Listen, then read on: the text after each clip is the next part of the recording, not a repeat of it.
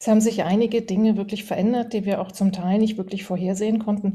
Das eine ist, wir hatten alle gehofft, dass die freiwillige Impfquote, also die Impfquote, die wir durch freiwillige Impfung erzielen können, sehr viel höher sein wird. Da wissen wir jetzt, sie ist nicht hoch genug. Und wir haben aber vor allem auch gesehen in den letzten Wochen, dass das Gesundheitssystem mit der Delta-Variante des Virus jetzt bereits schon sehr überfordert ist. Wir haben Folgen gesehen für alle Patienten. Es mussten Patienten verlegt werden. Es sind teilweise Patienten auch gestorben im Notfallbereich, weil die Krankenhausbetten erst längere Zeit gesucht werden mussten. Und wir müssen unser hohes Gut, was wir haben mit unserem Gesundheitssystem, doch unbedingt schützen. Und dafür haben wir im Moment keine besseren Mittel zur Verfügung. Impfung, außer den Lockdowns, die natürlich auch schwere gesellschaftliche Nebenwirkungen haben.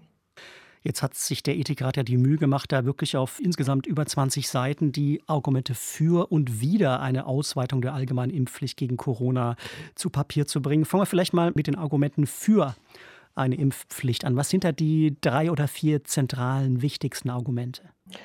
Das allerwichtigste Argument ist, dass wir versuchen müssen, die Überlastung auf den Intensivstationen zu verhindern. Wir wollen nicht in eine Triage-Situation kommen und wir müssen garantieren, dass alle Patienten, auch die Patienten, die nicht an Corona erkrankt sind, sondern Patienten wie Sie und ich, sage ich jetzt mal, die morgen vielleicht einen Unfall haben oder einen Herzinfarkt erleiden oder ähnliches, dass die auch gut behandelt werden können in den Krankenhäusern.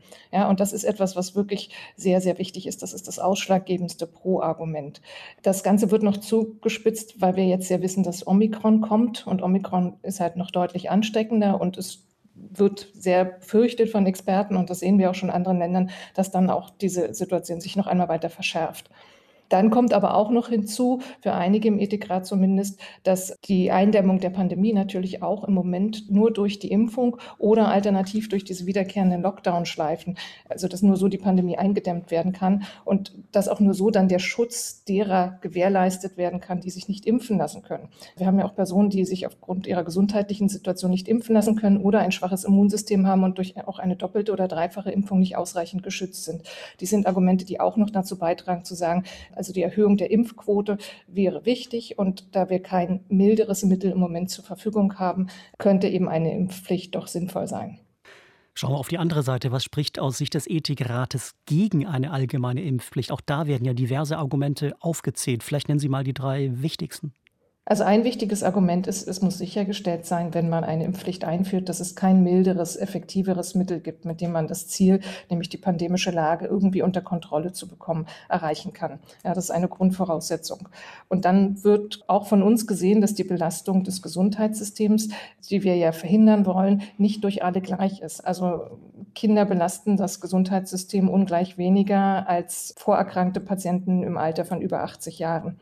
Ja, und dann muss man halt auch gucken, die Umsetzbarkeit. Was ist denn bei einer Impfpflicht? Wie kann man die denn wirklich umsetzen? Es darf ja keine Zwangsimpfung geben. Das schließen wir explizit aus. Ja, dass also sozusagen keine körperliche Gewalt in irgendeiner Form angewendet werden darf, um Personen zu impfen. Und ein Punkt, der mir persönlich sehr wichtig ist, ist die Radikalisierung der Gesellschaft. Also uns ist sehr wohl bewusst, dass das ein sehr emotionales Thema ist und dass da auch ein drohender Vertrauensverlust in den Staat mit verbunden ist. Und darum ist es ganz wichtig, dass dafür geworben wird, dass wir weiter kommunizieren und dass wir erklären, sodass wir auf möglichst viel Verständnis stoßen mit einer solchen Impfpflicht. Das ist aber wirklich eine Gefahr, die mir persönlich auch Sorge bereitet.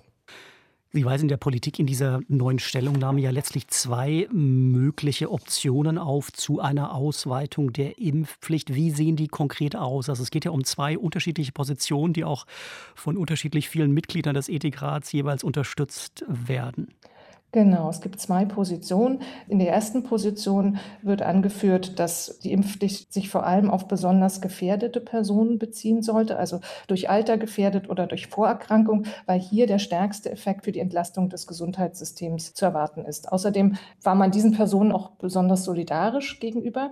Ja, man hat ja durch die ganzen Maßnahmen auch gerade diese Personengruppen geschützt und insofern darf man auch erwarten, dass diese jetzt auch ihren Beitrag zum Schutz aller anderen und zur Entlastung des Gesundheitssystems erbringen. Die zweite Position ist eine Position, wo argumentiert wird, dass man eine allgemeine Impfpflicht ab 18 Jahren, also für alle Erwachsenen, wo gesundheitlich nichts dagegen spricht, erlässt. Und hier ist das Hauptargument, dass man die pandemische Lage doch insgesamt besser kontrollierbar machen möchte und dass dafür eben so eine risikodifferenzierte Variante wie in Position 1 nur die Vulnerablen nicht ausreicht. Ja, hier möchte man versuchen auch, dass man langfristig auch solche Lockdown-Maßnahmen, die ja die einzige Alternative darstellen, vermeidet. 13 von 20 Mitgliedern des Ethikrats haben für diese allgemeine Impfpflicht ab 18 äh, votiert, sieben dagegen für die zuvor erwähnte risikobasierte Impfpflicht. Wie kontrovers waren denn die Debatten da? Offenbar war man sich ja da nicht wirklich einig. Es waren ganz schwierige Debatten, die wir aber wirklich mit einem hohen Verantwortungsbewusstsein von allen Seiten geführt haben. Das ist wirklich keine leichte Frage. Und Sie sehen ja auch anhand der differenzierten Darstellung der Pro- und Kontra-Argumente in der Stellungnahme, dass wir uns das nicht leicht gemacht haben. Es war aber insgesamt ein sehr konstruktiver Prozess. Und ich glaube, allein die Tatsache, dass 20 von 24 äh, Mitgliedern des Ethikrates diese Stellungnahme zeichnen, zeigt schon, dass man da auch zu einem allgemein tragfähigen Kompromiss innerhalb des Rates gelangt ist. In der Stellungnahme heißt es direkt am Anfang, die bisherige Impfstrategie der Bundesregierung hat viele Menschen nicht erreicht und erreicht sie in Teilen immer noch nicht. Muss der Staat erst seine Hausaufgaben machen, bevor er eine Ausweitung der Impfpflicht wirklich ernsthaft in Erwägung ziehen darf?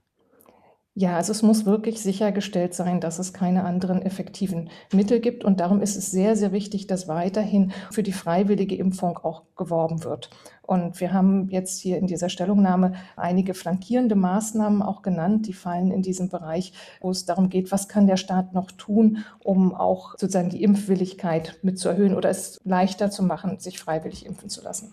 Was wäre das zum Beispiel? Das betrifft ganz praktische Maßnahmen. Also es muss niedrigschwellige Impfangebote geben.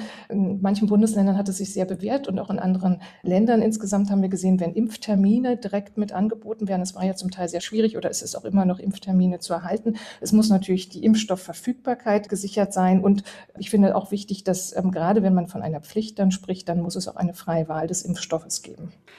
Inwiefern hat denn die Tatsache, dass die Impfwirkung sozusagen im Lauf der Monate nachlässt, eine Rolle gespielt bei den Überlegungen des Ethikrates? Weil wenn wir da über eine Impfpflicht reden, wäre es ja nicht mit einmal impfen lassen getan, sondern man müsste das wahrscheinlich immer wieder tun und dann auch staatlich verordnen und kontrollieren. Ja, es ist tatsächlich so, dass es sich ja abzeichnet, dass zumindest eine Boosterimpfung nötig ist und wahrscheinlich auch darüber hinaus, wahrscheinlich mit angepassten Impfstoffen für Omikron zum Beispiel. Das ist also wichtig, dass wir das auch im Auge haben, dass die Impfstoffe entsprechend angepasst werden müssen. Die nachlassende Impfwirkung als solche spricht aber nicht an sich gegen die Impfpflicht, sondern im Gegenteil. Wir brauchen, je weniger wirksam die Impfstoffe sind, bei der Fremdansteckung umso wichtiger ist es, dass wir möglichst viele Personen impfen, um eben insgesamt wieder in einen Zustand zu kommen, wo wir die Vulnerablen schützen und wo wir vor allen Dingen aber die Gesundheitssystemüberlastung verhindern.